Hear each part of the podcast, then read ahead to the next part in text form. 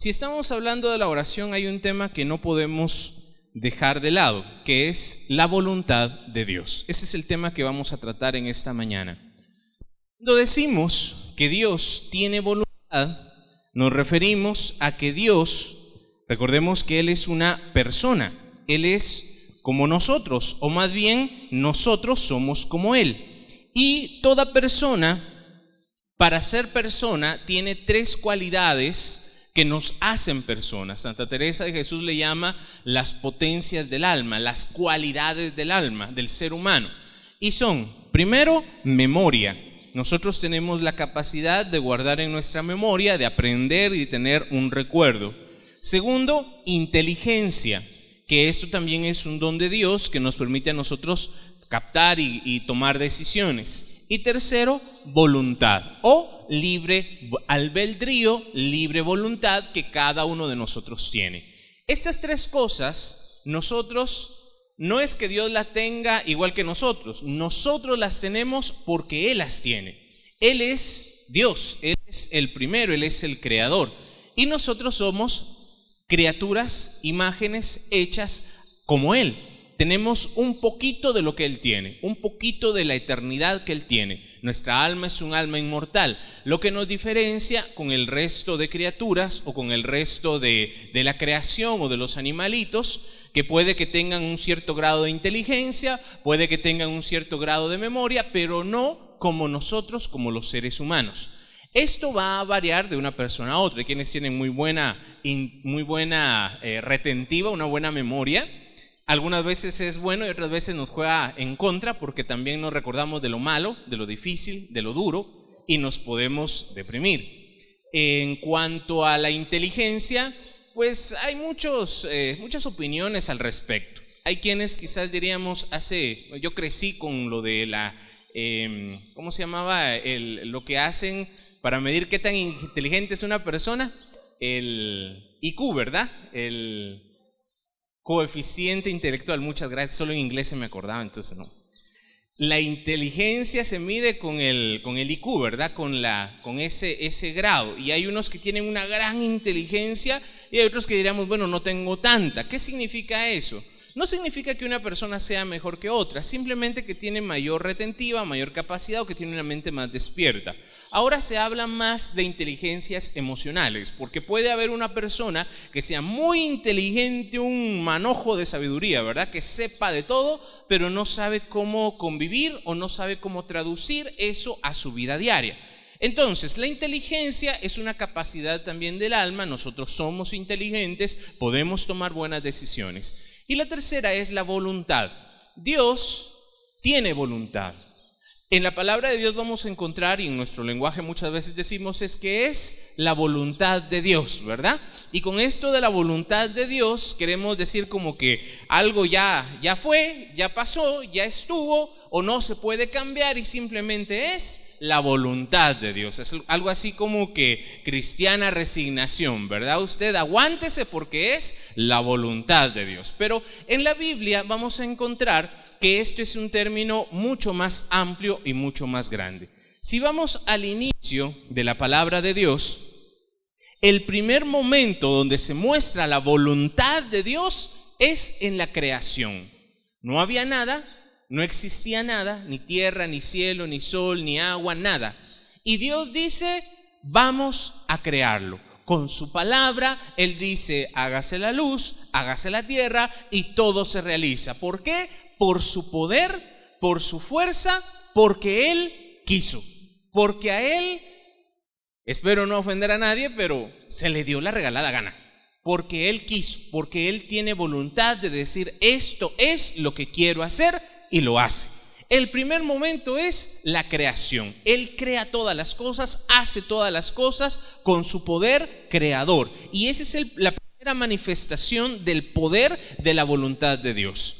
Luego de la creación, con la creación del hombre y de la mujer, que lo vimos la semana pasada, la caída del pecado, viene una nueva potencia creadora de Dios, que ya no es la creación, porque la creación es la misma, sino que es la obra de redención, de salvación. Desde que Adán y Eva, como nuestros primeros padres, Caen en el pecado, la naturaleza del hombre queda manchada, perdemos la gracia de Dios, perdemos ese estado de, inocencia, de santidad que teníamos antes del pecado.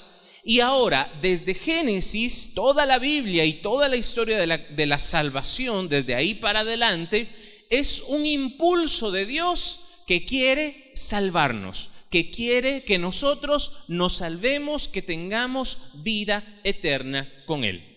El primer momento de la creación es bellísimo. Si uno mira toda la creación, todas las cosas que Él formó, toda la, hermosura y la perfección con el que Él hizo las cosas, ya es motivo para darle gloria a Dios. San Juan de la Cruz en sus poesías, él decía que a Dios se le puede encontrar en la huella de su creación, en todo lo que Él creó, en la perfección, en la belleza, en todo lo que Él hizo, está la huella del Creador, está la huella de Dios. Pero eso es algo que el Señor hizo en un primer momento. Luego de que el hombre y la mujer caen en pecado, aquí es donde entra nuestra voluntad, nuestro libre albedrío, que significa que yo tengo la decisión de hacer lo que yo quiera. Si yo quiero seguir a Dios, lo puedo hacer. Pero si no lo sigo, si no quiero seguirle, Dios respeta nuestra libertad. No va a forzar, no va a obligar. Él sigue siendo muy respetuoso de esa libertad que Él mismo nos dio. Cuando hablamos de la voluntad de Dios, dijimos también la semana pasada que Dios tiene un plan. Un plan personal para cada uno de nosotros. Un plan que cada uno tiene que tener. Pero también hay un plan general, hay un plan global. El plan general de Dios es que todos nos salvemos. Como dice San Juan 3:16, yo creo que ustedes ya se lo saben, ¿verdad? Porque tanto amó Dios al mundo que entregó a su Hijo único para que todo el que cree en Él no muera, sino que tenga vida eterna. ¿Para qué vino Jesús? Para salvar a todo el mundo. No solo a los bien portados. Mire al hermano que está a la par de usted. ¿Verdad que tiene cara de bien portado? Tiene cara de buena gente, ¿verdad? Sí, ok.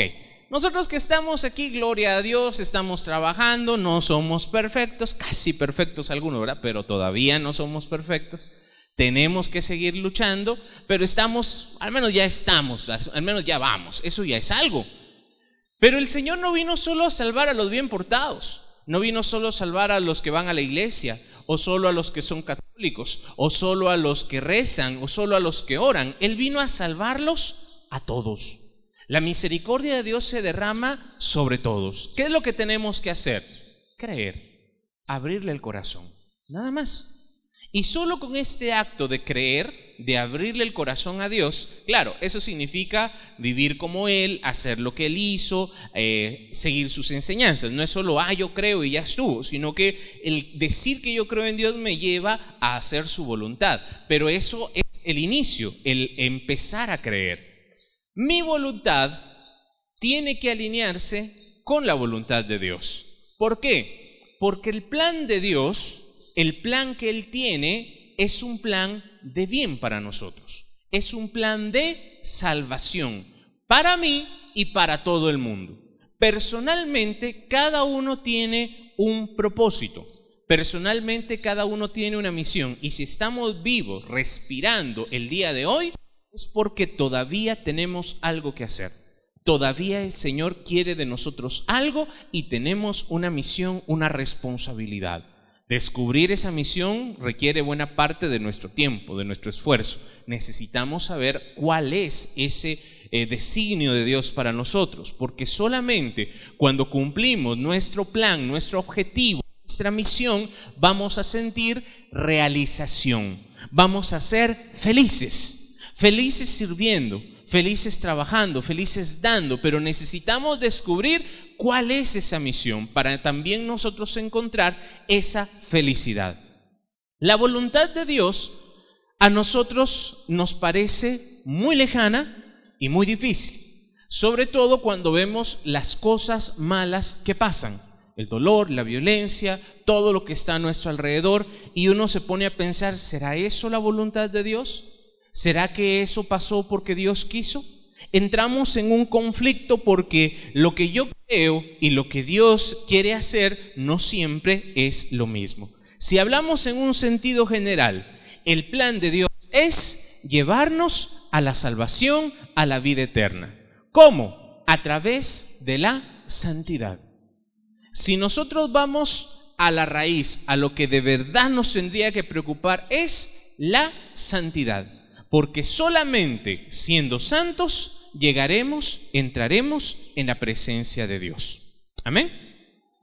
Sin santidad, dice Pablo, nadie podrá ver a Dios. Necesitamos nosotros abrir nuestro corazón a esta idea. El Papa Francisco acaba de sacar su última carta que es, habla precisamente de la santidad. Y él dice que no es solamente para los obispos o para los sacerdotes o para las religiosas, esto es para todo aquel que cree en Dios, todo aquel que sea bautizado. Todos tenemos el llamado para ser santos. ¿Cómo? quizás el camino no sea siempre el mismo. Quizás lo que hizo San Francisco, Santa Teresa, San Juan de la Cruz, sí, esos caminos eran diferentes, pero todos estamos llamados a la santidad. Cuando hablamos de la voluntad de Dios y que nosotros tenemos que alinearnos con la voluntad de Dios, esto es una virtud. Esto es una virtud que nosotros tenemos que trabajar. No va a ser de primas a primeras, no va a ser algo fácil, no va a ser algo sencillo. Sobre todo porque, como dice la palabra, mis planes y sus planes muchas veces no son iguales. Necesitamos nosotros alinearnos con la voluntad de Dios, siempre entendiendo que los planes de Dios, la voluntad de Dios es buena para nosotros. En la palabra, en Romanos si tienen por ahí su Biblia y me pueden acompañar en la carta a los romanos, vamos a ver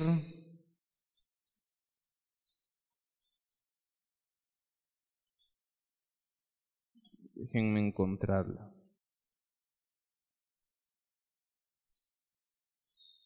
En la palabra de Dios vamos a ver que en muchos momentos la voluntad de Dios está como algo misterioso, como algo que a veces nosotros no entendemos, no comprendemos, pero cuando nosotros nos dejamos tomar por la voluntad de Dios, dice Romanos capítulo 8, versículo 26 y 27. Este estoy seguro que lo hemos escuchado en otras ocasiones. Dice, de igual manera, el Espíritu nos ayuda en nuestra debilidad, porque no sabemos orar como, nos, como es debido.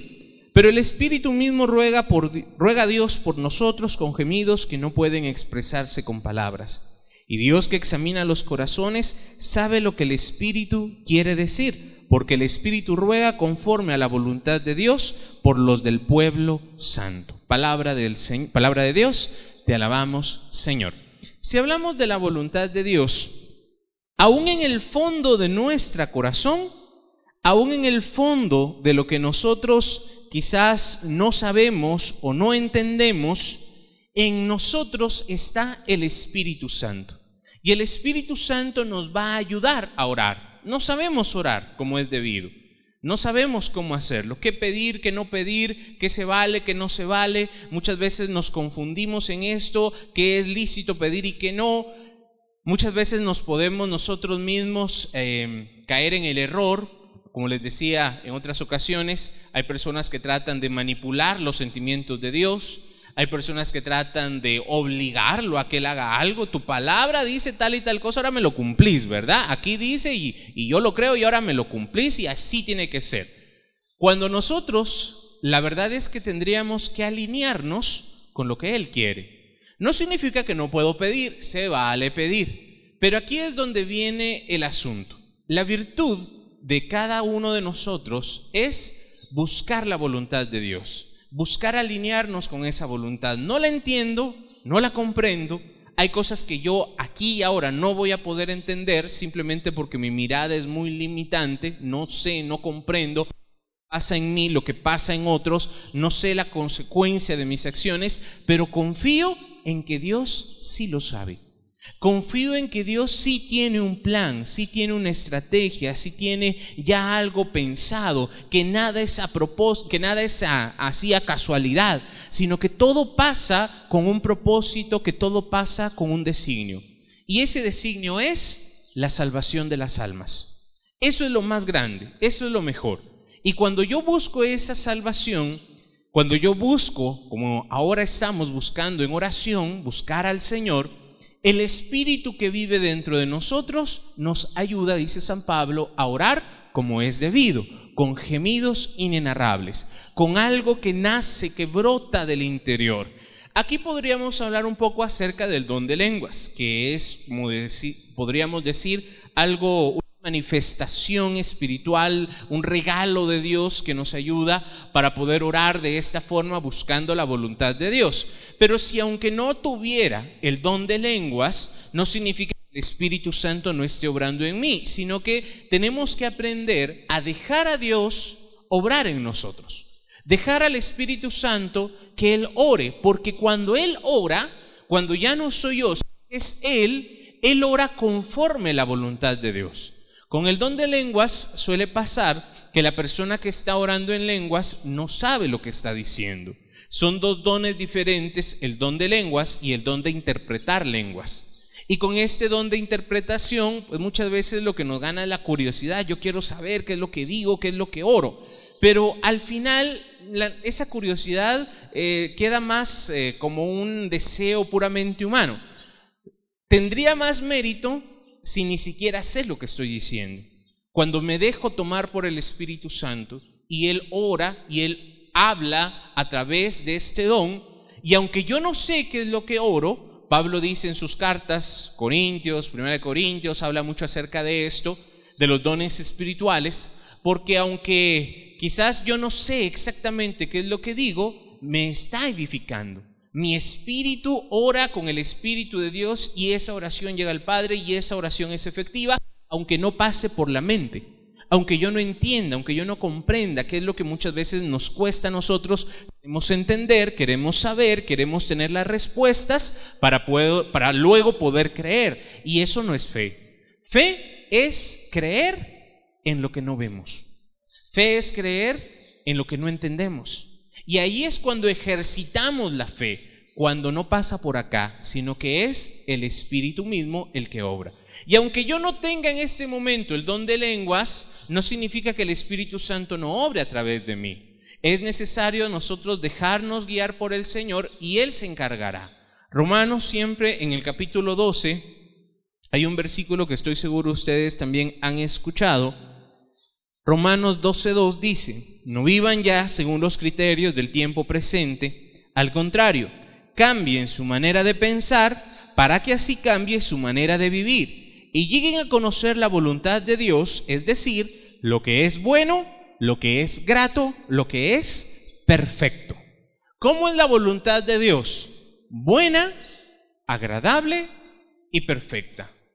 Y aquí es donde muchas veces entramos en el conflicto, pero y entonces lo que me pasó, la injusticia, el dolor, la enfermedad, esto que viví, esto que pasé, no fue nada bonito, no fue nada agradable, no fue nada que, que, a mí me guste, ¿verdad? No es algo que yo diga, ay, gloria a Dios, la voluntad de Dios. Sí, hay momentos en los que nos toca vivir estas cosas. ¿Qué tenemos que hacer? Aquí es donde entra nuevamente el discernimiento. Tenemos que aprender a discernir cuándo es la voluntad de Dios. Es más, aún lo malo que nosotros podemos pasar, con Dios lo podemos transformar en algo bueno. El pecado. ¿Quiénes son pecadores aquí? Levante la mano. Con vasta experiencia en el campo, ¿verdad? Somos expertos en la materia. Sí, somos pecadores. Pero aquí está la cosa. Pablo va a decir que donde abundó el pecado, sobreabunda la gracia.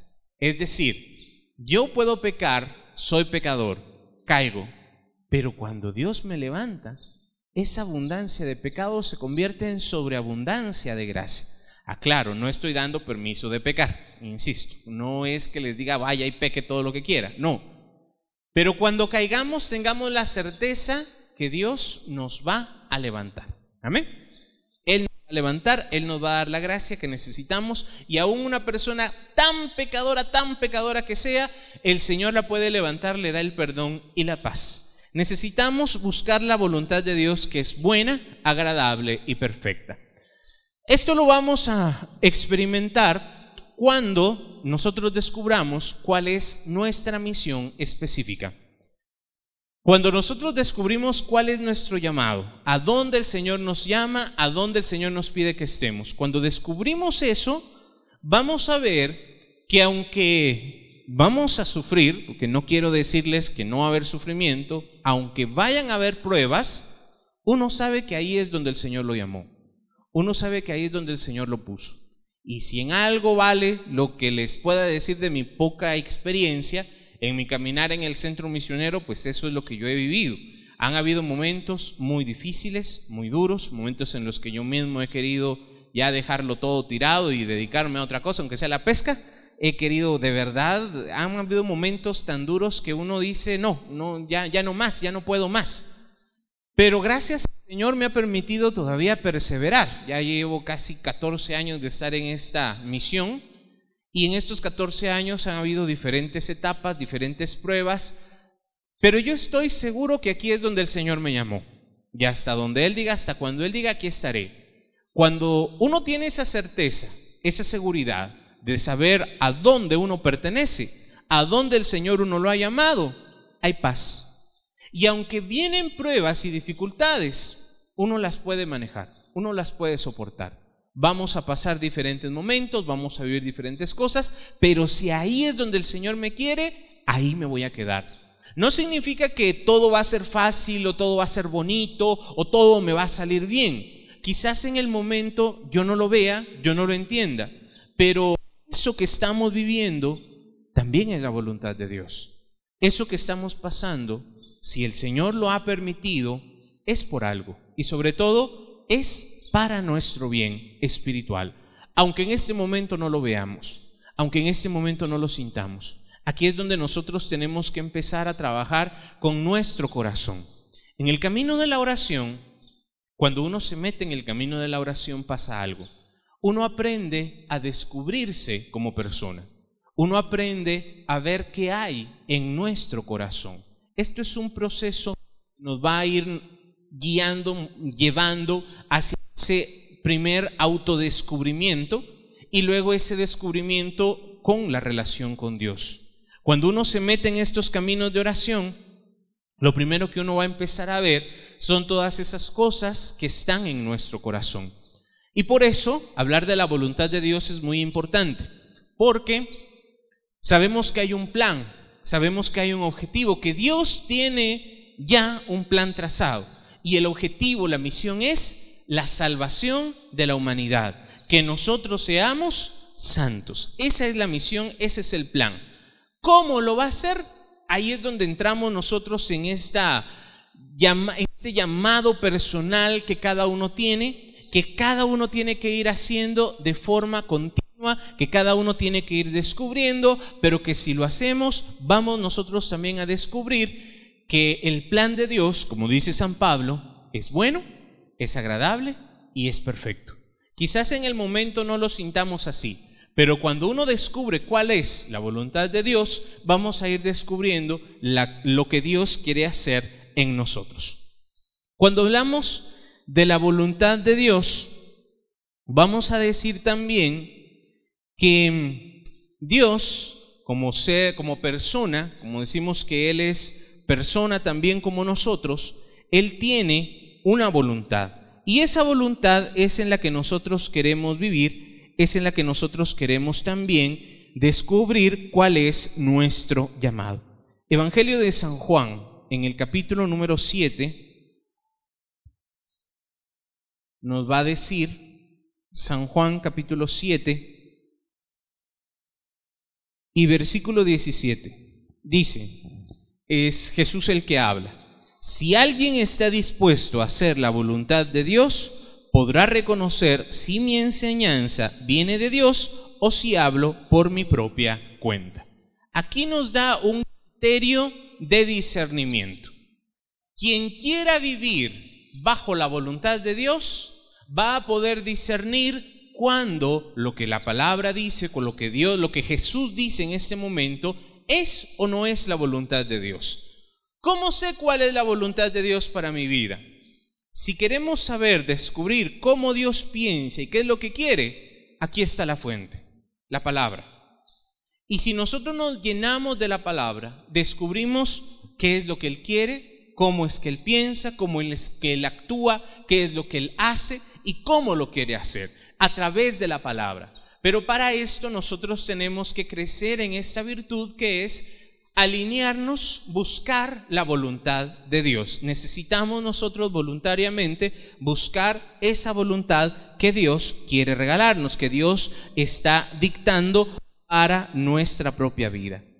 El mejor ejemplo que pude encontrar acerca de la oración buscando la voluntad de Dios, lo vamos a encontrar en San Lucas. Y va a ser con el ejemplo de nuestra Madre la Virgen María. Cuando el Evangelio presenta la anunciación en Lucas capítulo 1, versículo 26, se dice que el ángel se le presentó a María.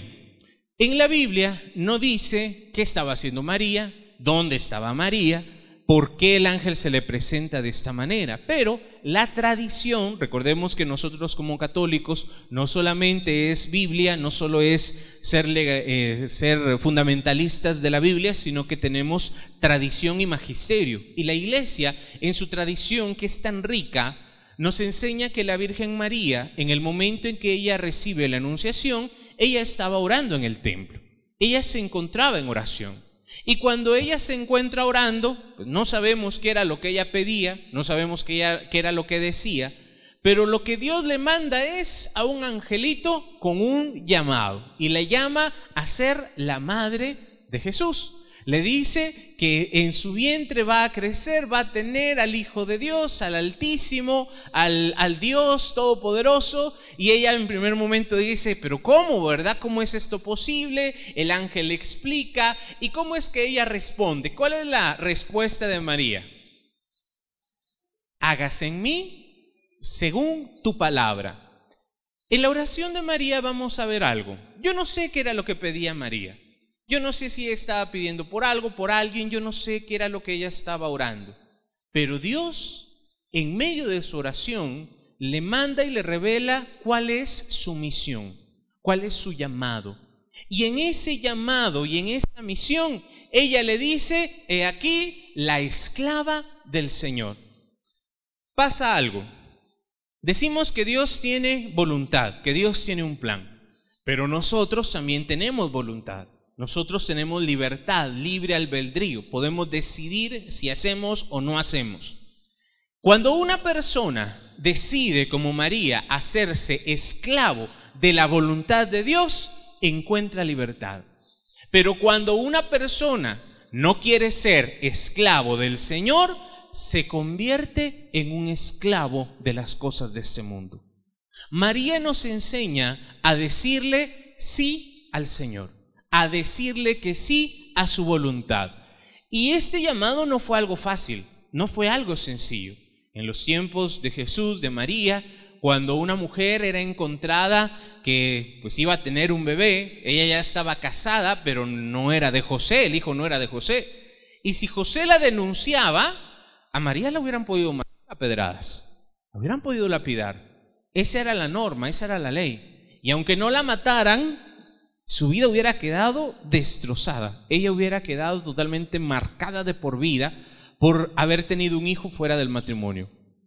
Ella se arriesga y le dice sí al Señor. Nuestra misión no siempre va a ser la más fácil o la más bonita, pero cuando es la voluntad de Dios, cuando es la misión que Él nos ha encomendado, vamos a tener su respaldo. María le dice sí a la voluntad de Dios. Nosotros también en nuestra oración y ese va a ser el ejercicio que vamos a hacer en esta mañana. Vamos a aprender a entregarnos a la voluntad de Dios. No le digo que no pida, pida, pida todo lo que quiera, es, es bueno pedir. Pero llega un momento donde uno tiene que preguntarse, he pedido tanto algo por tanto tiempo y no pasa y no sucede. ¿No será que Dios quiere otra cosa de mí? ¿No será que Dios quiere que algo más pase? Aquí pasa algo, la oración siempre va a tener un fruto, siempre va a tener una, una repercusión positiva, pero no siempre es que Dios haga lo que yo, lo que yo le pido, lo que yo quiero. La oración también es que Dios moldee mi corazón a su imagen. Que el Señor vaya transformándonos interiormente a nosotros por la fuerza del Espíritu Santo que vive en nosotros. Aquí podríamos decir que al final alguien tiene que ceder. O cede Dios o cedo yo. Uno de los dos. Algo va a pasar. O lo que yo pido va a suceder, ahí donde vienen los milagros, aquellas sanidades, liberaciones, bendiciones extraordinarias, creemos y que Dios las puede hacer, pero a veces no pasa esto. A veces el cambio no es externo, sino que es interno. Y es Dios el que quiere que yo haga algo, que yo cambie algo. El Señor me está moldeando a su imagen y está haciendo algo en cada corazón. La oración no es solamente que yo le voy a decir a Dios que haga. Él me tiene también como decimos la, dijimos la semana pasada, es un diálogo, Él me quiere hablar, Él me quiere bendecir, Él me quiere decir, y para eso yo necesito, como María, decirle, he aquí el esclavo, la esclava del Señor. Quizás en un principio esto no es muy atrayente, pero tiene sus bendiciones. Cuando uno deja de decirle a Dios qué es lo que Él tiene que hacer y le damos libertad y dejamos que Él haga, dejamos que Él actúe, no estoy diciendo no pida, pida. Pero llega un momento en que también hay que saber guardar silencio y decirle, Señor, yo no sé por qué me ha tocado vivir esto, yo no sé por qué estoy pasando esta prueba, pero me pongo en tus manos. Y nos entregamos ahí en las manos de Dios. Vamos a tratar de, en esta oración, ir buscando más la voluntad de Dios, para que así no solo nosotros, sino que nuestra oración vaya teniendo también una mayor profundidad. ¿Cuál es el objetivo de orar? Encontrarnos con Dios. Ese es el objetivo, buscar a Dios. No pedirle, no decirle que Él haga o que Él, que Él haga lo que yo quiero. Nosotros le pedimos porque Él mismo nos ha dicho que le pidamos, porque Él es Padre. Pero al final, aunque me dé o no me dé, yo tengo que seguir buscando su rostro, tengo que seguir buscando su voluntad en mi vida. Amén. Decimos que Dios entonces tiene voluntad. Él tiene esa potestad para hacer lo que Él quiera. En libertad, Él tiene la potestad para hacer lo que a Él se le plazca, más porque Él es Dios. Aún Él, siendo Dios, se mueve bajo ciertas normas. Él es amor, Él es bondad, Él es juez, Él es justo. Entonces, lo que Él haga no lo va a hacer por, por, ah, por impulso, porque Él quiere, sino que lo va a hacer con un propósito. Y ese propósito es la salvación de las almas, la salvación de la humanidad, la suya y la mía, la de todos. Y cuando vemos ese llamado, ese camino que Él nos ofrece, vamos nosotros a descubrir que ese llamado que Él nos da es un llamado también que nos puede a nosotros bendecir de gran manera. Amén. Resumiendo, Dios tiene voluntad. Él es como persona, Él tiene la voluntad de hacer, de decidir. Y cuando nosotros oramos, es como tratar de influir en esa voluntad. Es como tratar de decirle, Señor, ayúdame en tal cosa, haz esto, haz lo otro. Pedirle, y pedir no es malo. Uno puede pedir porque Dios es Padre. Y uno puede levantar las manos y decirle, Señor, ayúdame. Pedir requiere esa humildad de venir delante de Dios y decirle, Señor, ayúdame. Pero llega también un momento en que es bueno que nosotros empecemos a buscar cuál es la voluntad de Dios para nuestra vida. Si ustedes están en ese momento, en un momento difícil, de problemas, de dificultades, no estoy diciendo que eso sea la voluntad de Dios. Aclaro, no quiero herir susceptibilidades, no quiero decirles que eso que pasó, cristiana resignación y ya, no. Quizás lo que estamos viviendo no nos gusta, nos intranquiliza, nos tiene muchas veces, nos quita la paz, son momentos muy duros que tenemos que vivir. ¿Qué tenemos que hacer? Aquí es donde se prueba la fe. Aquí es donde nosotros vamos a ver si de verdad creemos. Recuerdo el caso de una hermanita en El Salvador, de otra comunidad, una comunidad muy fuerte, una comunidad eh, que tenían muchos dones y gracias del Espíritu Santo. Ella era la coordinadora y en un accidente de tráfico muere su único hijo. Fue el golpe tan duro que mm, esta hermanita se cayó en la fe. Espero que ya se haya levantado, pero en los primeros momentos se enojó con Dios, renegó, se alejó, se apartó, aún siendo una gran líder, una gran persona en lo espiritual, cayó. Y a cualquiera de nosotros nos suele suceder cuando nosotros también nos enfrentamos a diferentes problemas. ¿Por qué a mí? ¿Por qué esto me pasa a mí? Y yo me porto bien, si yo trato de hacer las cosas bien, ¿por qué me pasó esto? ¿Por qué a mí? Y nos empezamos a llenar de dudas. Aquí es donde empieza a actuar la fe. Fe es creer en aquello que no vemos. Fe es aceptar aquello que todavía no entendemos. Y aquí es donde podemos practicar la fe, buscando la voluntad de Dios. Es decir, yo voy a pedir y voy a pedir para que pase y voy a pedir con fe para que pase. Pero también le voy a dar libertad a Dios para que Él sea Dios. Le voy a dar libertad para que Él actúe como Él quiera de la forma que Él quiera. Y si eso tal vez no va conforme mi forma de pensar, conforme mis planes, conforme lo que yo quiero, ahí es donde yo tengo que morir a mí mismo. Ahí es donde yo tengo que bajar y darle el lugar al Señor y decirle, he aquí el esclavo, la esclava del Señor, hágase según tu palabra. Aquí es donde nosotros tenemos que empezar a ejercitar nuestra fe que es un ejercicio difícil, sobre todo en el momento de dolor, es difícil.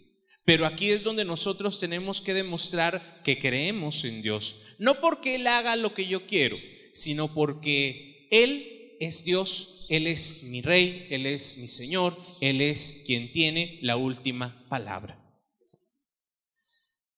Suele pasar que tratamos a veces de negociar con Dios si me das tal cosa, yo te doy esto, yo voy a, ir a la iglesia, voy a hacer lo otro, voy a rezar, voy a hacer una novena. Haga todas las novenas que quiera porque eso le ayudan a usted, pero eso no significa que Dios le tenga que dar algo. Vaya a Esquipulas, vaya a la Virgen de Guadalupe, vaya a, eso le va a servir peregrinar, le va a servir para alimentar su fe. Pero no es un trato que Dios, yo fui a tal hora, me tiene que dar lo que yo quiero aquí entramos en que así como yo tengo libertad, Dios también tiene libertad, Dios tiene voluntad.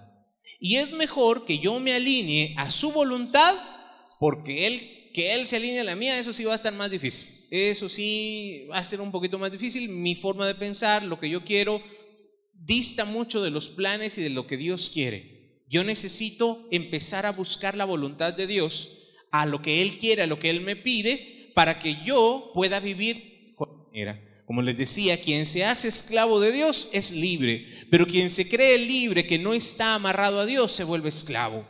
Quien no quiere seguir los planes de la voluntad de Dios, se encuentra en una esclavitud. Cree que es libre, piensa que es libre porque puede hacer lo que quiera, pero en el fondo es esclavo de sus pasiones, de sus deseos, de lo que él quiere. Necesitamos entonces, vamos a tratar durante esta semana de buscar la voluntad de Dios. Este es el reto, esta es la tarea.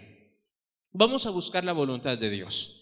Y si estamos pasando algo muy, muy fuerte, muy difícil, algo que no entendemos y no comprendemos por qué, vamos a hacer un ejercicio que en la oración nosotros lo llamamos eh, utilizar la imaginación espiritual. Esto es algo que Santa Teresa de Jesús enseñaba que si nosotros utilizamos nuestra imaginación, tenemos la capacidad de imaginar. ¿Usted puede imaginar las cosas? ¿Sí? Este ejercicio yo lo hago con niños. A ver, cierre sus ojos. Hagámonos niños un momento. Cierre sus ojos. Imagínese una vaca. ¿De qué color es la vaca? Blanca. ¿Solo blanca? Con negra. ¿Cuántas patas tiene? Cuatro, ¿verdad? ¿Tiene cuernos? ¿Ya le pusieron los cuernos a la vaca? ¿Sí? Muy bien, abra sus ojitos. Eso que hicimos es imaginar, ¿sí? Tenemos la capacidad de imaginar. ¿Cómo lo utilizamos en la oración? Al momento de orar, la semana pasada cerramos nuestros ojos, empezamos a sentir el ritmo de nuestra respiración, la respiración nos va a ayudar, pero otra cosa que nos va a ayudar para guardar la atención en la oración es la imaginación. Cuando cerramos nuestros ojos, nuestra mente se va a muchos lados, se va a muchos lugares, se va a muchos, muchas partes. Entonces lo que vamos a hacer es imaginarnos a Dios que está delante de nosotros. Aquí hay libertad. Usted puede imaginarse a Jesús como usted quiera. Puede ser Jesús de la Divina Misericordia, puede ser el Sagrado Corazón de Jesús, puede ser Jesús crucificado. El que el Señor, la imagen que usted le llame más la atención, es como que estuviéramos viendo un cuadro delante de nosotros. Y en la oración lo que vamos a hacer es pedir. Sí, vamos a pedir. Pero va a llegar un momento en que solamente nos vamos a ver postrados delante de Jesús y que de su corazón brota esos rayos de luz. Nada más. Y ahí nos vamos a quedar un rato. Dejar que el Señor nos bendiga, dejar que la voluntad de Dios se haga en nosotros, dejar que Dios actúe, sin que yo le diga qué hacer, cómo hacerlo, sin que yo trate de influir en Él. Él ya sabe lo que yo necesito. Él ya sabe lo que estoy pasando. Yo como hijo, como, como pequeño que soy, necesito venir delante de Él, dejo que Él me mire, que Él tenga compasión y misericordia de mí y el amor de Dios es un amor activo, no es lástima, no es que, ay, pobrecito, mi hijito, ¿verdad? No, el amor de Dios es un amor que siempre hace algo. Y ese cambio puede ser externo, haciendo algo, un milagro sobrenatural, o puede ser interno, que Dios va a ir transformando nuestro corazón para que nosotros vayamos creciendo en santidad. Al final, esto es lo que nos debe preocupar ser santos, porque sin santidad nadie podrá ver al Señor. Amén. A ver, antes de entrar en la oración, dudas, preguntas, inquietudes, sugerencias. ¿Alguien que quiera comentar algo? ¿Sí? Eh, fíjese que yo cuando estoy orando, orando, eh, se me presenta Jesús con las ovejas no sé qué significado tiene. Y un día se me apareció, pero yo estaba rezando la Eucaristía, que se me aparecían unas flores, como las flores de naranja, así, pequeñitas, y pasaban unos ángeles así, con torto, y al ratito apareció la Santa Eucaristía, con los ángeles, iban y venían. Bien, lo que la hermanita nos comenta son visiones. Y esto es cuando Dios nos regala una imagen, una visión, una palabra. Este es un regalo que Dios nos da en diferentes momentos.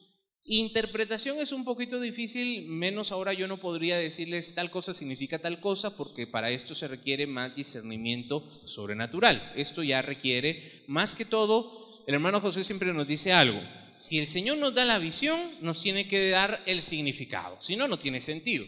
¿De qué me serviría a mí ver algo si yo no le entiendo, no comprendo? Necesito también que el Señor me lo dé. Entonces hay que pedírselo a Dios. Así cuando Él nos dé algo así, pidámosle qué significa, qué me quiere decir. Muchas veces son consolaciones que el Señor nos da. Ahora, lo que yo les decía no es que Dios les vaya a poner una imagen, es que yo tengo que utilizar mi imaginación para imaginar, para ver a Jesús delante de mí. Y si le agregamos fe, decía Santa Teresa de Jesús, se convierte en realidad. Está pasando, es que así es, Dios está aquí con nosotros. Lo que pasa es que cuando nosotros utilizamos también nuestra imaginación, entonces hacemos que esto sea más cercano, más real. Y lo vamos a ir practicando. Esto requiere ejercicio en, la práctica de la oración hay algo que se le llama el cine mental. Y es que cuando cerramos los ojos nos vienen ideas, nos vienen recuerdos, nos vienen personas, nuestra mente se va como el cine a un lado, al otro, y necesitamos practicarlo para que es vaya poco a poco siendo más fácil. Aunque no veamos nada, la verdad es que cuando uno cierra los ojos, ¿qué es lo que ve? Oscuro, no ve nada.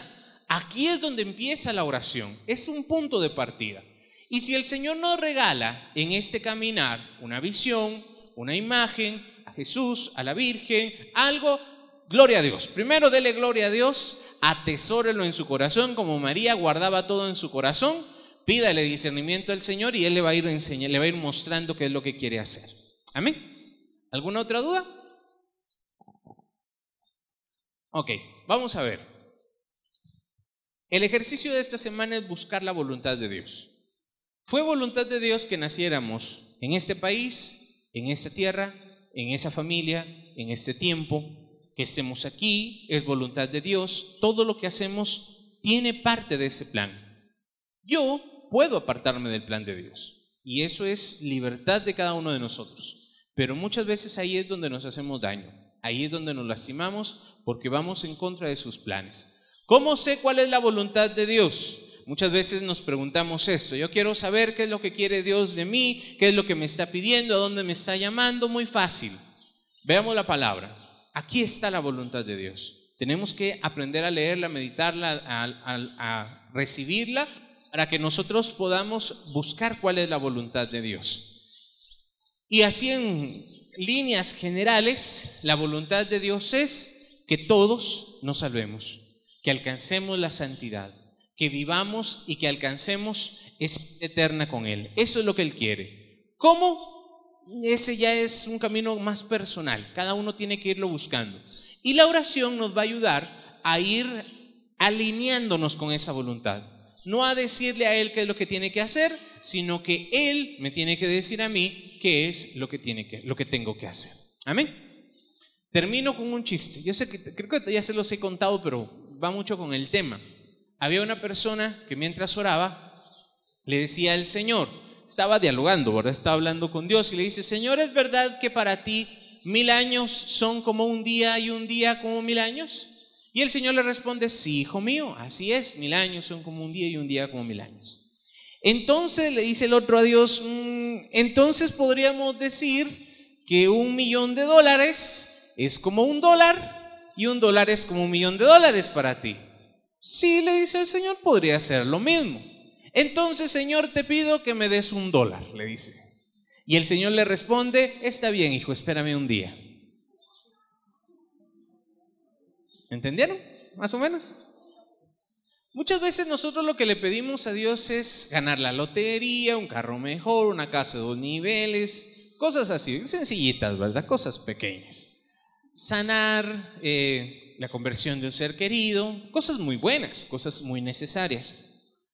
¿Cómo? ¿Cuándo las va a hacer Dios? Eso ya son otros 20 pesos. Ahí sí, miren, aquí nos queda a nosotros alinearnos con la voluntad de Dios. Y aunque no llegara a pasar lo que yo le estoy pidiendo, si me salvo tiene más, eso vale más que una casa o que la lotería o que cualquier otra cosa en este mundo. ¿Sí? Lo, hay que ver el plano más grande, la visión más general. Lo que nos importa y lo que nos interesa es el reino de los cielos. Lo demás, aquí se va a quedar. La casa no importa de cuántos niveles seas, sea, aquí se va a quedar. El carro no importa de qué año sea, aquí se va a quedar. No importa, todo eso va a pasar.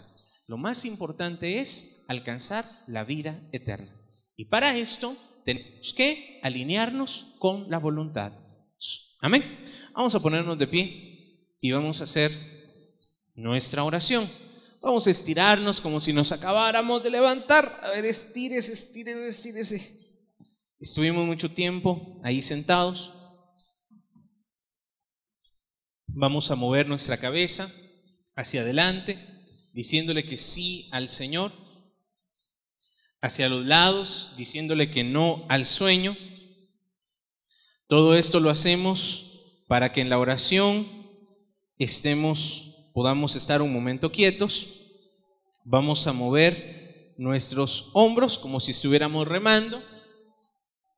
Vamos a mover nuestra cintura. A ver, digamos gloria a Dios, gloria a Dios, gloria a Dios. Sacudimos nuestras manos, nuestros pies. Todo lo hacemos para que nuestro cuerpo esté dispuesto a hacer un momento de oración y nos vamos a preparar para vivir un momento en su presencia. Vamos a decir en el nombre del Padre, del Hijo, del Espíritu Santo. Amén. Vamos a repetir, Padre, amado Padre, Creador del cielo y de la tierra, de todo lo visible y lo invisible. Ven Señor a nuestras vidas, ven a nuestros corazones y ayúdanos a orar con fe, con amor y para gloria tuya. Jesucristo, Hijo de Dios, Salvador del mundo, salva mi alma, rescátala de las distracciones, de lo que quiera robarme la paz, y ayúdame a orar con fe, con amor y para gloria tuya. Espíritu Santo, donde vino de lo alto, unión entre el Padre y el Hijo. Ven Espíritu Santo y ayúdame a orar con fe, con amor y para gloria tuya. Santísima Trinidad, un solo Dios. Ven, haz tu casa, tu hogar dentro de mi corazón. Que así sea, así es. Amén. Vamos a quedarnos por un momento así de pie. Estamos orando. Hemos invocado la presencia del Señor. Vamos a ver con nuestros ojos cerrados. Trata de imaginarte a Jesús delante de ti. Jesús está aquí. Aunque tus ojos al estar cerrados tal vez solamente vean oscuridad, mira a Jesús que está aquí. Jesús que con amor vino y se hizo uno de nosotros. Jesús que siendo Dios quiso seguir la voluntad del Padre y se entregó por completo a los designios del Padre, enseñándonos a también buscar hacer la voluntad de Dios. Hoy nos acercamos con fe, con confianza, y solamente trata de ver a Jesús que está delante de ti. Vamos a unir a la imaginación nuestra respiración. Como lo hemos practicado, primero empieza a sentir tu respiración. El aire entra y sale. Sé consciente de este movimiento.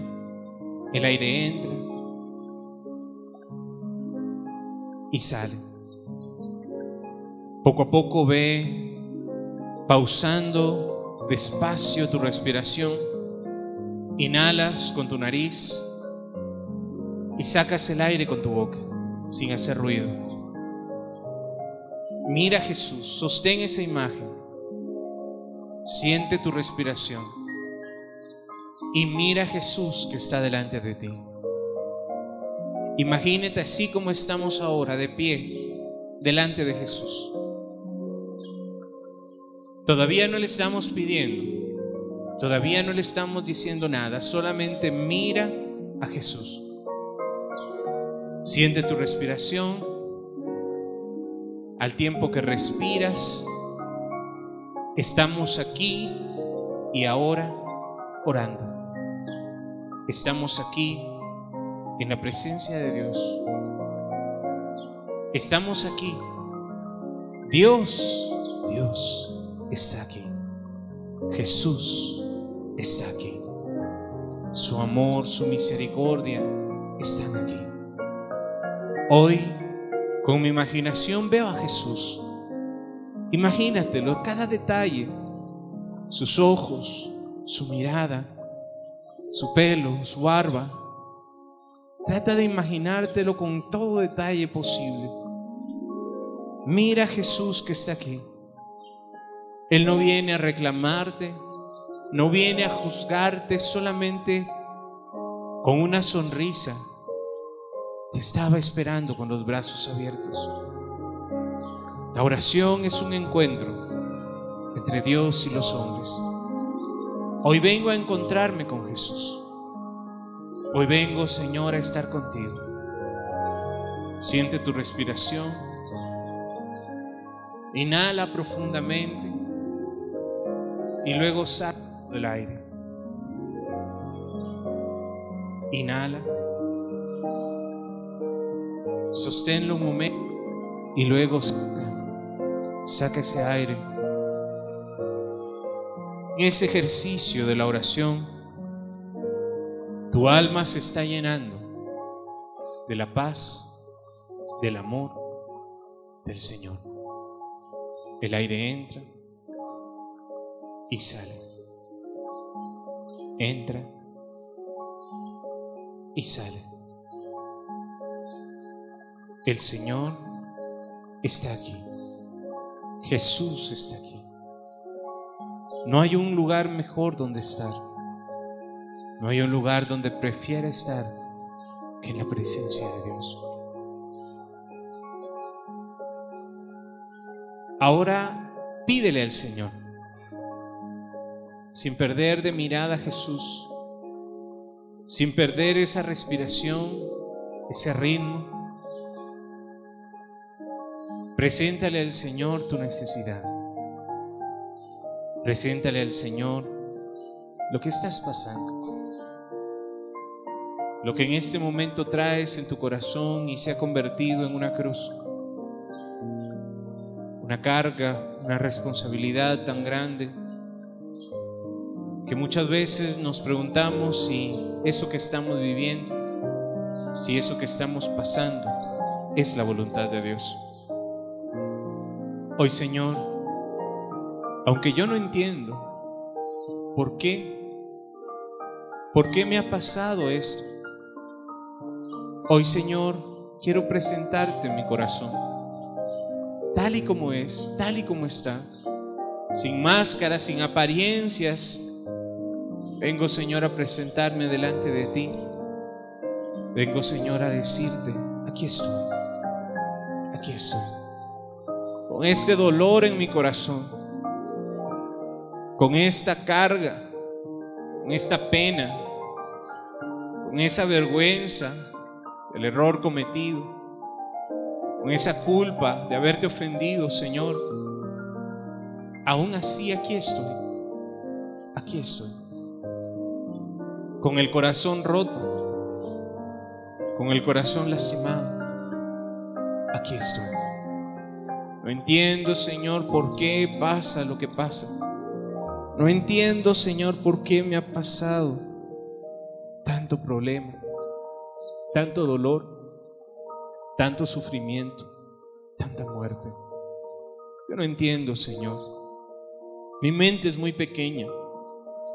Pero como Padre hoy vengo, Señor, a pedirte, ten compasión de mí. Ten compasión de mí, Señor. Ten compasión, Señor, de ese dolor, de esa dificultad que estamos viviendo, de esa situación difícil que estamos pasando. Hoy, Señor, te presento mi corazón. Quiero decirte, Señor, lo que estoy pasando. Mi familia, economía, mi salud. Tú sabes, Señor, lo que estoy viviendo. Hoy, Señor, te lo entrego. Lo presento delante de ti.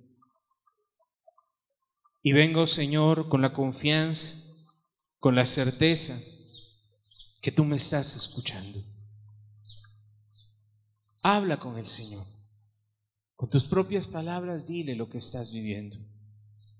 Con tus propias palabras, preséntale al Señor tu necesidad. Te dejo un momento a solas con Él. Este es el momento que tú hables y que tú le pides. Pide. No tengas miedo de pedir. Que tu Padre conoce tu corazón.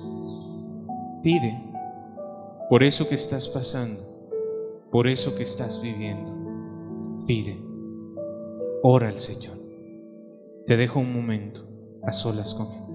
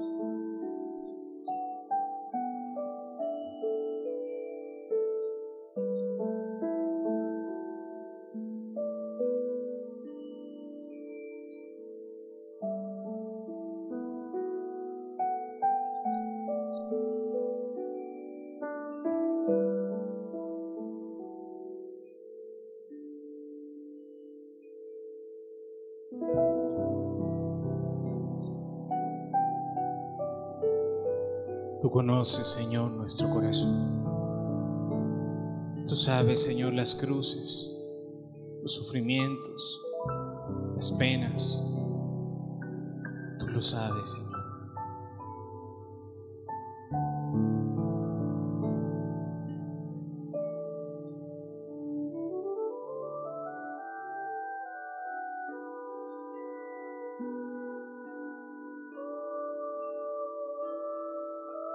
Esa enfermedad que me roba las fuerzas, las ganas, esa carga que estoy llevando, esa responsabilidad de mi familia y de aquellos que no te conocen.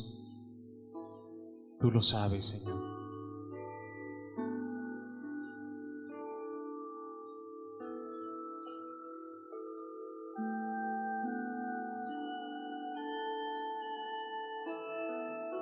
Con mucha paz, sin perder este momento de oración, te voy a invitar a que tomes asiento.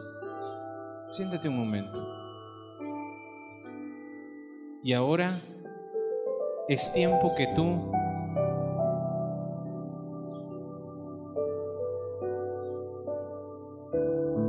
es tiempo que tú empieces a buscar en tu corazón has pedido, has orado, con fe, creemos que Dios es Padre. Y como Padre, Él conoce lo que estamos viviendo. Señor, ¿cómo me gustaría que lo que yo te pido se cumpliera? Pero hoy, Señor, quiero dar un paso más. Hoy, Señor, no quiero que se haga mi voluntad. Hoy quiero que se haga tu voluntad. Y aunque en este momento me cuesta mucho aceptar el dolor, la pena, el sufrimiento, hoy Señor quiero dar un paso más en fe, creer que todo lo que pasa tiene un propósito Creer que todo en esta vida, tu Señor lo puedes usar para el bien. Aún ese dolor y sufrimiento que he estado pasando, en tus manos se puede transformar en una virtud. Se puede transformar en algo bueno. Sirva para mi salvación. Hoy Señor quiero depender de ti, no de mis fuerzas. Quiero depender de tu amor, Señor, de tu misericordia. Y por eso quiero decirte, Señor, que se haga tu voluntad. Que se haga tu voluntad. Hay cosas que no puedo cambiar. Hay cosas que en este momento estoy pasando y que no está en mis manos cambiar. Hoy, Señor, en esas cosas te digo que se haga tu voluntad. Yo sé que las cosas pueden cambiar. Y si tú dices una palabra, con una palabra es suficiente para que se haga el milagro. Hoy, Señor, yo pongo toda mi fe, mi confianza, mi esperanza en ti. Que tú, Señor, tienes en tus manos mi vida, la vida de mi familia, de mis seres queridos. Que tú tienes a Guatemala y al mundo entero en tus manos. Y aún en medio del dolor y sufrimiento de, este mundo, tú tienes, Señor, un plan. El plan es que nos salvemos, que alcancemos la vida eterna. Hoy, Señor, quiero tomar tus promesas, quiero confiar en ti y quiero hacer tu voluntad. Quiero entregar, Señor, mis necesidades y decirte, aquí están las pongo en tus manos, las dejo en tus manos. Haz tú lo que quieras hacer. Haz tú lo que creas conveniente. Yo seguiré confiando en ti. Yo seguiré creyendo en ti. Hoy solamente, Señor, quiero ponerme en tus manos y decirte que se haga tu voluntad. Te voy a invitar a escuchar esta alabanza. Solamente escúchala. Y únete a esta oración para decirle al Señor, quiero hacer tu voluntad. Quiero hacer tu voluntad. Quiero hacer tu voluntad, Señor. Quiero que tú obres en mí. Conoces Dios los anhelos de mi corazón. Yo sé bien, Señor, en quién he puesto mi confianza, Dios. Yo quiero, Señor, abandonarme totalmente en ti, poner mis planes delante de ti y agradarte solamente a ti. Conoces Dios los anhelos de mi corazón. Yo sé bien, Señor, en quién he puesto mi confianza, Dios. Yo quiero, Señor, abandonarme totalmente en ti, poner mis planes delante de ti y agradarte solamente a ti. Quiero hacer tu voluntad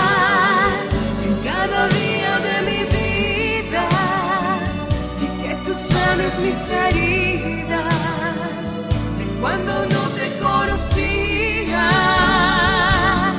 Quiero hacer tu voluntad lleno de gozo aquí en mi corazón y así vivir abandonado en ti, dueño y amado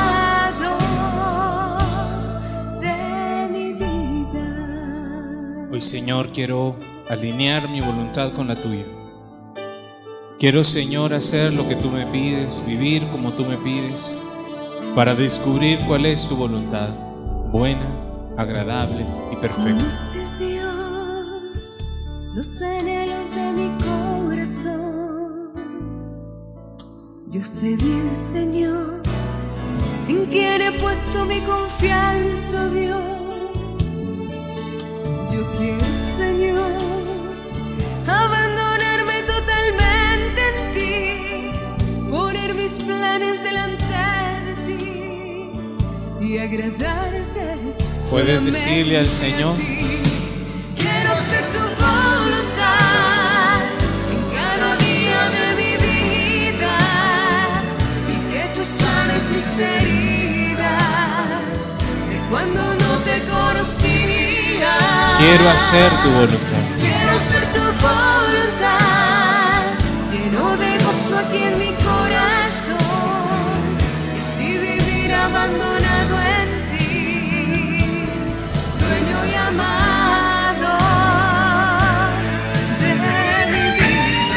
Quiero hacer tu voluntad, Señor. Quiero cumplir el plan que tú tienes en mi vida. Quiero que tú te glorifiques, Señor, en cada paso, en cada momento. Que tu nombre sea glorificado y que yo, Señor, llegue un día a tu presencia.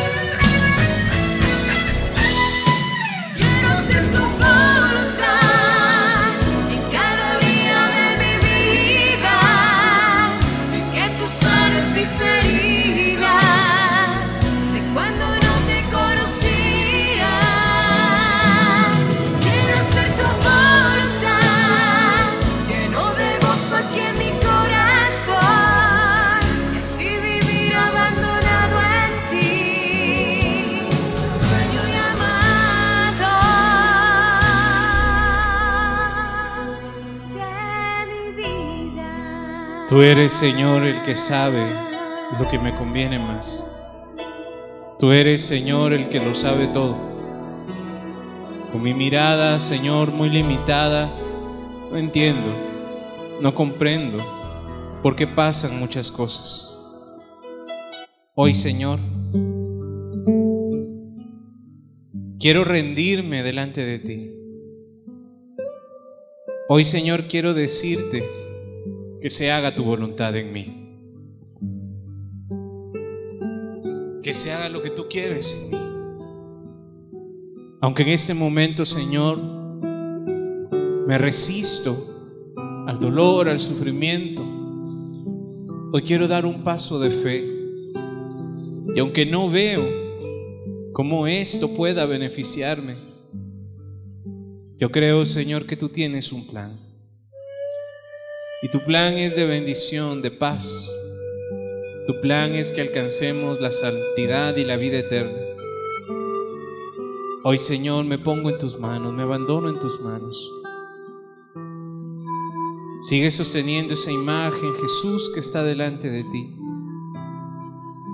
Sigue llevando la respiración. Sé consciente de tu respiración. Y ahora te invito a que ahí en tu interior te veas a ti mismo postrado delante de Jesús. Postra tu alma delante del Señor en actitud de adoración, en actitud humilde, solamente póstrate delante de Jesús y permanece ahí. Quédate ahí.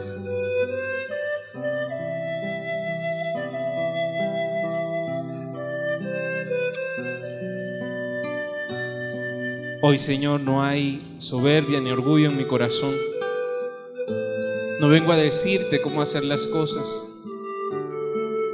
Solo quiero, Señor, que me bendigas. Solo quiero, Señor, que me ames. Solo quiero sentir tu presencia. Quiero sentir tu paz.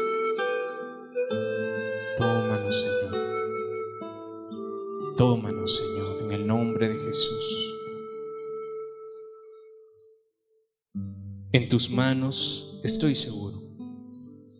Este mundo me causa tanto daño, tanto dolor. Pero en tus manos encuentro paz. En tus manos encuentro la luz, la gracia que necesito. Con tan solo respirar, tú renuevas nuestro cuerpo. Purificas nuestra sangre. Y ahora, Señor, estando en tu presencia, Ahora, Señor, que hemos rendido nuestro ser delante de ti, tú estás tomando nuestro corazón, estás tomando nuestras necesidades. Tu amor está llegando a bendecirnos. Tu misericordia está aquí para bendecirnos. Y en esta paz, Señor, que tú nos regalas, en tu amor, Señor, que nos regalas, yo puedo confiar, puedo descansar. Que aún de lo malo tú puedes sacar algo bueno. Aún del dolor, del sufrimiento, Señor, tú puedes hacer algo bueno para nosotros. Nos ponemos en tus manos, Señor, y confiando en ti, nos abandonamos creyendo en tu poder, en tu amor. Y ahora, Señor, desde ya, gracias. Gracias, Señor. Gracias por lo que estás haciendo. Gracias, Señor, porque estás viendo mi necesidad, mi corazón. Y en tus manos, Señor, hoy puedo descansar. Gracias, Señor. Gracias, Señor. Gracias Señor, porque aunque yo no vea o yo no entienda, tu plan de amor se sigue realizando. Gracias Señor, porque estás bendiciendo a tus hijos. Estás bendiciéndonos, Señor. Y al final de esta oración yo sé que algo está pasando. Que el milagro que estaba pidiendo se está realizando. O dentro de mí, Señor, tú estás haciendo algo nuevo. En cualquier caso, Señor, gracias por lo que estás haciendo.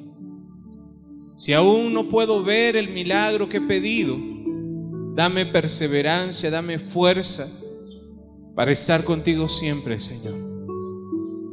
Y si ese problema, esa dificultad era la razón por la que venía a buscarte, hoy, Señor, yo dependo de ti. Si el enemigo quería con ese problema apartarme de ti, Ahora ese problema es la razón para buscarte con más fuerza.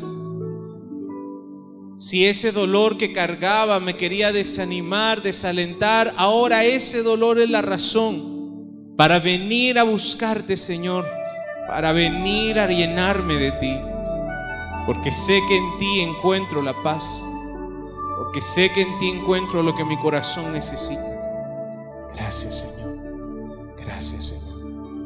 Tus manos nos ponemos nuestras vidas, nuestras familias, todo lo que somos, todo lo que tenemos, lo ponemos en tus manos, Señor, y confiando en ti, creemos que tú estás tomando nuestras intenciones, nuestros corazones están en tus manos, Señor. Gracias porque siempre escuchas nuestra oración. Gracias, Señor, porque este momento, aunque yo no vea, aunque yo no sienta, tú estás aquí. Tú estás aquí. Y estás tomando nuestro corazón. Estás tomando nuestras vidas. Gracias, Señor. En el nombre de Jesús. Alabamos, bendecimos tu nombre. Levanta tus manos. Y ahora entreguémosle la gloria a nuestro Señor. Señor, por aquello que te he pedido, por aquello que te he presentado, la gloria sea para ti. Porque tú escuchas mi oración y ahora puedo decirte gracias. Porque en medio de cualquier circunstancia tú estás conmigo. Gracias Señor. Porque aunque yo no entiendo, yo no veo, yo no siento, tú estás aquí. Y ese problema, esa dificultad, ahora se convierte en la razón para buscarte con un corazón más hambriento y sediento. Ahora, Señor, yo dependo de ti. Gracias, Señor. Te alabamos, te bendecimos, te glorificamos. Con nuestras manos levantadas le decimos, gloria al Padre, gloria al Hijo y gloria al Espíritu Santo, como era en el principio, ahora y siempre, por los siglos de los siglos. Amén. María, Madre de Gracia, Madre de Misericordia, en la vida y en la muerte, ampáranos, Gran Señora. En el nombre del Padre, del Hijo y del Espíritu Santo. Amén.